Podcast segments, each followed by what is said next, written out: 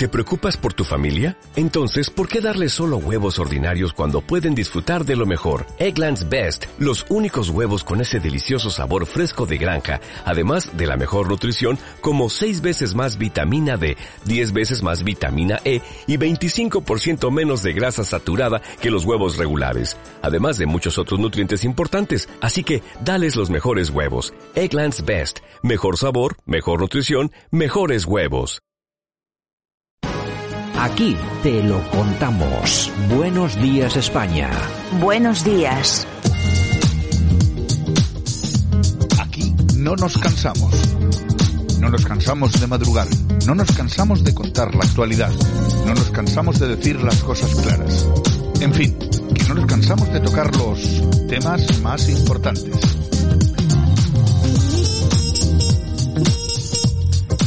No nos cansamos de tocar los temas varios, eh, no que nadie piense que son otra, otro tipo de cosas. Tocamos todas las teclas. Pues bueno, Yolanda ¿qué tal? Buenos días. Buenos días. Pues aquí, muy bien. Aquí estamos de nuevo, ¿no? Estamos, estamos. Hoy, hoy tres titulares de esos mm, con enjundia. Con o sea... enjundia, con mucha enjundia.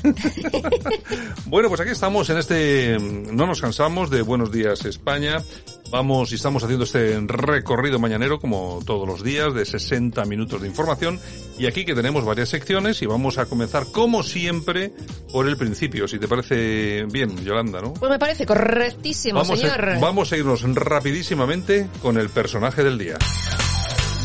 El personaje que marca la diferencia, para bien o para mal. El personaje del día es... Joaquín Prat. A veces eh, con las grandes responsabilidades eh, vienen eh, aparejados grandes beneficios. Uno de ellos es la posibilidad para ministros, eh, secretarios de Estado, directores o directoras o secretarias o ministras, eh, pues vivir en propiedades que son propiedad, valga la redundancia, o en inmuebles que son propiedad, mejor dicho, de patrimonio. ¿Quién no querría?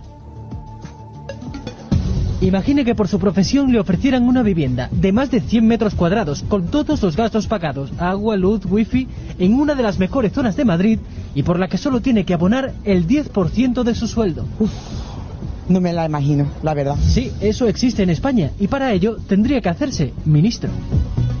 Eh, porque el cargo da acceso a viviendas oficiales de ensueño. Yolanda Díaz, por ejemplo, tiene dentro de la sede del Ministerio de Trabajo, en pleno Paseo de la Castellana, un hogar de 443 metros cuadrados. Vecino suyo, Grande Marlasca, se ha adaptado como nadie a sus 218 metros cuadrados que tiene para él en el Ministerio del Interior, donde ha instalado incluso una cinta de correr. Un palacio del siglo XV lleno de románticas estancias en el Madrid más castizo sirve como residencia al ministro de Exteriores. Para su disfrute tiene reservado, ojo al dato, 293 metros cuadrados. Y no muy lejos de allí, en la imponente sede del Ministerio de Hacienda, María Jesús Montero se ha instalado en una zona privada de 144 metros cuadrados. Pues esperen, porque según Voz Populi, los 7.485 euros, el 10% de su sueldo que les cuesta la vivienda, se quedarían cuando entran en la centrifugadora de la declaración en menos de la mitad y la cuota mensual pasaría a ser de apenas 250 euros, un ofertón en toda regla que también disfrutan ministros como Nadia Calviño, Luis Planas, Carolina Darias, Raquel Sánchez, Isabel Rodríguez o Miquel Iceta como para que no te entren estas ganas de bailar. Bueno, pues eh, más claro, el agua. Nuestros ministros disfrutando de casoplones, uh -huh. ya han visto ustedes, 200, 400 metros, todo lujo, todo incluido. Todo gratis. Todo gratis por 250 euros al mes. Eso sí, luego lo de las colas del hambre, lo del Eso precio, igual. el precio. Claro, ¿cómo se van a preocupar? Por lo que cuesta la gasolina más de dos euros, por lo que cuesta la luz, si no lo pagan. Si ellos tienen todo gratis. Claro, si es todo gratis, ¿cómo se van a preocupar por eso? Si no saben ni lo que cuesta la barra de pan, ni lo que cuesta el litro de gasolina. Pues bueno, eso es lo que tenemos. ¿Ustedes sabían todo esto? Yo la verdad es que no, yo sabía que había algunas, algunos cargos que sí que disfrutaban de alguna... Sí, que alguna le hemos dado en el precio justo. Que algunos uh -huh. le hemos dado y tal. Bueno, yo lo sabía. Lo que no sabía es que lo tienen todos. Todos, todos, todos, todos. O sea, todos tienen, pero es que no son pisos. Porque me dicen, no, que, oye, es un piso en la castellana de 60 metros No, cuadrados. no. Bueno, no, no, no, son palacetes y, son, y son pisos de Y 450. luego, y luego cobran dietas. No, pero es que además según llegan, como no les gusta lo que hay, Reforman. lo reforman. Exacto. Es decir, no es que le cueste 250 euros, es que hacen gastar al Estado eh, un millón o medio millón de euros para No reformar porque no les gusta cuando, cuando entran.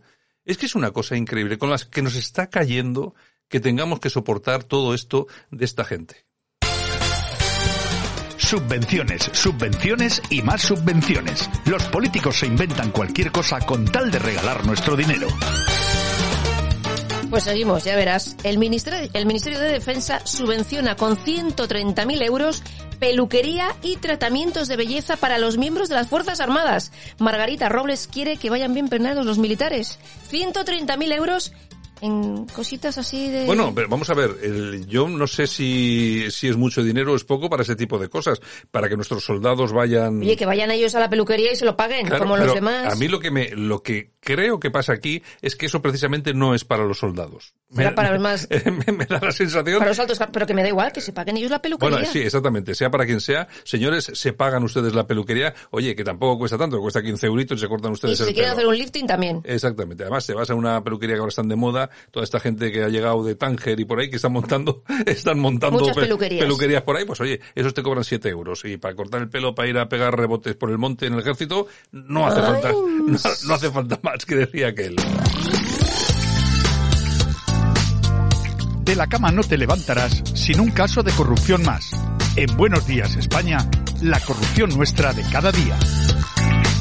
Pues destapan en las cuentas de Podemos 230.000 euros en subvenciones irregulares. Se usaron indebidamente el 65% de los fondos estatales que recibió en 2017, que eran para seguridad.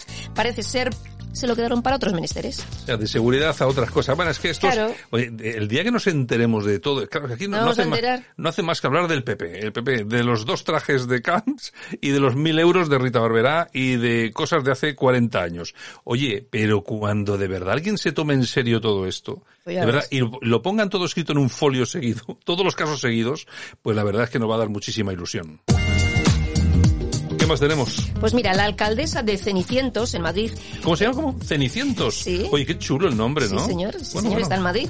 Expropiará un terreno a una concejala que la ha denunciado por malversación.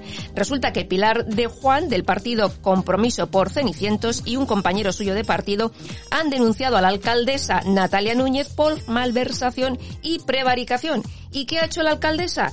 Pues expropiar un terreno de 197 metros que tiene la concejala. Así se las gastan. Esta es la, esta es la política municipal. O sea, Claro. me haces esto, pues yo te hago lo otro.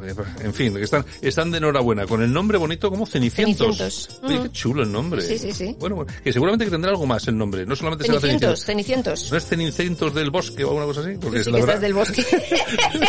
que la verdad es que es un nombre muy chulo. Bueno, Alicia en el País de las Maravillas. Bueno, pues ya saben ustedes, eh, amigos de Cenicientos, si hay alguien que nos escucha ahí, que seguramente sí, pues lo que les digo, dejen de votar a esta gente, que bastante tienen un, un, Claro. un muy chulo y resulta que tienen unos políticos que dejan bastante que desear. Ni más ni menos. Bueno, más de, de 5.000 personas piden créditos de hasta 3.000 euros para irse de vacaciones. Bueno, Yo no- yo, esto- esto- yo, no, yo no lo he entendido nunca. Yo tampoco, O sea, ¿eh? puedes pedir un crédito para comer, para, yo qué sé, enfermedad. tienes la cocina de casa que ya está, que no puedes, que te vas a morir quemado un día, pues, pues pero para ir de vacaciones, de verdad, eh, no sé, no acabo de entenderlo. Ay, señor. Bueno, UGT vende una de sus sedes en la calle Las Canarias número 51 cerca de Atocha por 3 millones de euros para levantar un hotel de lujo.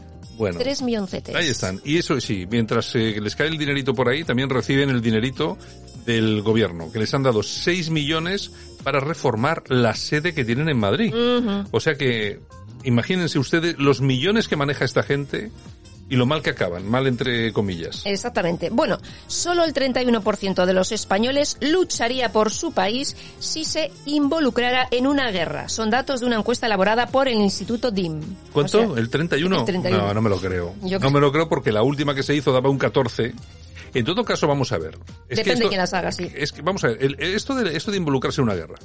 Vamos a ver, a ti te cogen y te dicen ahora, venga, vamos a coger a nuestros soldaditos y los vamos a llevar a Ucrania a luchar contra Rusia. Vamos a ver, seamos realistas, señores. ¿Quién quiere ir? Yo no. O sea, yo qué se me ha perdido a mí allí. Otra cosa es que resulta que mañana al sultán de Marruecos se le ocurre, se le ocurra que los tanques marroquíes salten la frontera con Ceuta y Melilla y bueno, y que se nos, el ardor guerrero que vuelva a nuestra sangre. Pero es que claro, depende, de- defender nuestra patria de qué? Porque ahora nos están diciendo, no, no, es que hay que defender la democracia en Rusia, en Ucrania. No, perdone, vayan ustedes allí si quieren y dejen a sus hijos que mueran allí. Es que los muertos siempre los ponemos nosotros. Ya te digo. O sea, los políticos no ponen los muertos nunca. Los ciudadanos de a pie somos los que ponemos los muertos. Y sobre todo en guerras en las que no tenemos nada que ver. Ahora, aquí la pregunta del millón es, ¿y si mañana Marruecos le diera por saltar la valla de verdad con sus soldados y tanques? Ah, amigo. Bueno, pues yo creo que eso ya cambiaría y estoy convencido de que los españoles tomarían medidas. Los ciudadanos me refiero. Pero bueno, es porque es una guerra que les puede involucrar. Ya veremos. Bueno, ya- veremos. ojalá, ojalá no tengamos que Eh, verla. Ojalá. Exactamente. Bueno, Argentina prohíbe el lenguaje inclusivo. Se acabó aquello de decir todes. Aseguran que, aseguran que se basan en las reglas del idioma recogidas por la Real Academia Española. Y que hay que respetar las reglas del idioma español. Pues como debe, como debe ser. Es que ya basta de tonterías. Vamos a ver. eh, son los típicos inventos que no valen para nada más que para diferenciarse y crear bandos. Ni para, ni para dividir a la sociedad. Estamos siempre en lo mismo. Así es. Bueno, el Banco de España avisa. Hay más de un millón de hogares ahogados por sus hipotecas y créditos. Un, La que más, se avecina. más de un millón de hogares. Fijaros que hay datos, hay cifras que indican y representan claramente por dónde va un país. Por un lado, en España, las familias que están al borde de la pobreza, que hay muchas. hay casi, hay casi 6 millones de personas al borde de, de la pobreza. Y luego este dato, que me parece también escalofriante. Sí, sí. Es que con la que está cayendo en este país, que, vamos a ver, es que no nos estamos inventando nada. Yo sé que el que, el que no tiene problemas económicos, le cuentas este tipo de cosas y bueno, le da un poco igual. Pero vamos a ver, seamos como hay que ser. Es que en este país, en España, no pasa en otro sitio, es aquí, son nuestros vecinos, ¿eh? Lo están pasando muy mal. Pues parece que no Usted- importa. ¿Usted sabe lo que tiene que ser tener que ir a una cola del hambre para dar, para coger comida para dar de comer a tus hijos? O sea, ¿cómo puede permitir un país que suceda eso y gastarse a la vez el dinero en lo que nos lo gastamos en este país? ¿Cómo tiramos la pasta teniendo gente que tiene que ir después de haber trabajado toda su vida a- a- hasta aguantar dos horas en una cola del hambre encima que le saquen los periodistas fotos para Ujú. luego tal? Es que esto es horrible. Es vergonzoso. Es que esto es horrible. Pues Pero es esto que- ocurre en España, Claro, ¿eh? pues si me dices, no, es que vamos a ver, estamos en una situación en la que España no gasta dinero porque sabemos que no tenemos y así todo, bueno, si no hay más, pero es que estamos tirando el dinero todos los días. Despilfarrando. Todos los días venimos aquí y les contamos algo del precio justo, el personaje de no sé qué, la subvención de no sé cuántos. ¿Ustedes saben cuánto chiringuito el Ministerio de, de Igualdad? 500 millones o 600 millones de euros. Pero de verdad no sería mejor dar de comer a la gente, que no tuviera que ir a hacer colas nadie, crear puestos de trabajo. Es que yo no entiendo la gente cómo soporta y cómo aguanta todo esto. O sea, mientras yo estoy en una cola del hambre para dar de comer a mis hijos unas galletas Fontaneda, estos tíos están gastando mi dinero en gilipolleces. Ni más ni menos. O sea, es que es, a- perdón por la expresión, acojonante. Ay, señor. Pues nos vamos, si quieres, al precio justo. Vamos a ello.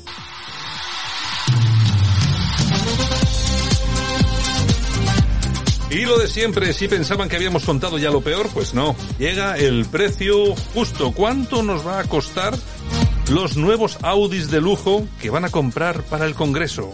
Pues un millón setecientos ochenta mil euros. Un millón setecientos y pico mil euros para comprar Audis para nuestras señorías. Vayan cómodos, los de las colas del hambre con el cestito.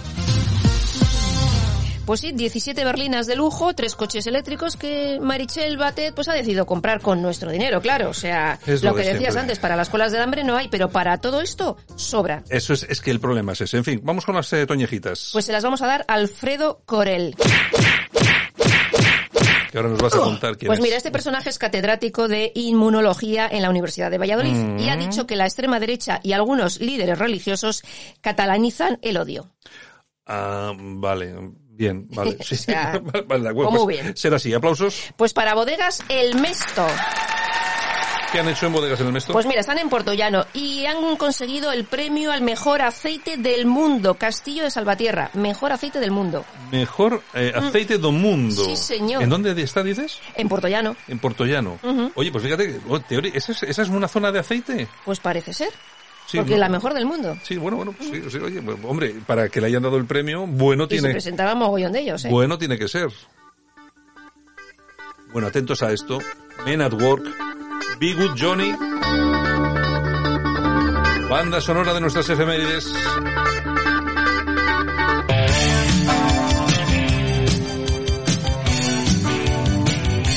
¿Por qué tenemos aquí a los Men at Work? Porque tal día como hoy del año 1953 nacía el músico Colin Hay, uno de los miembros de la banda.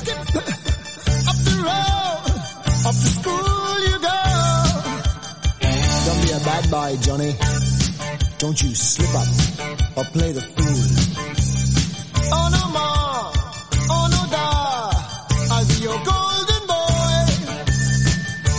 Y también tal día como hoy, pero del año 1978, nacía Nicole Scherzinger, cantante de las Pussycat Dolls.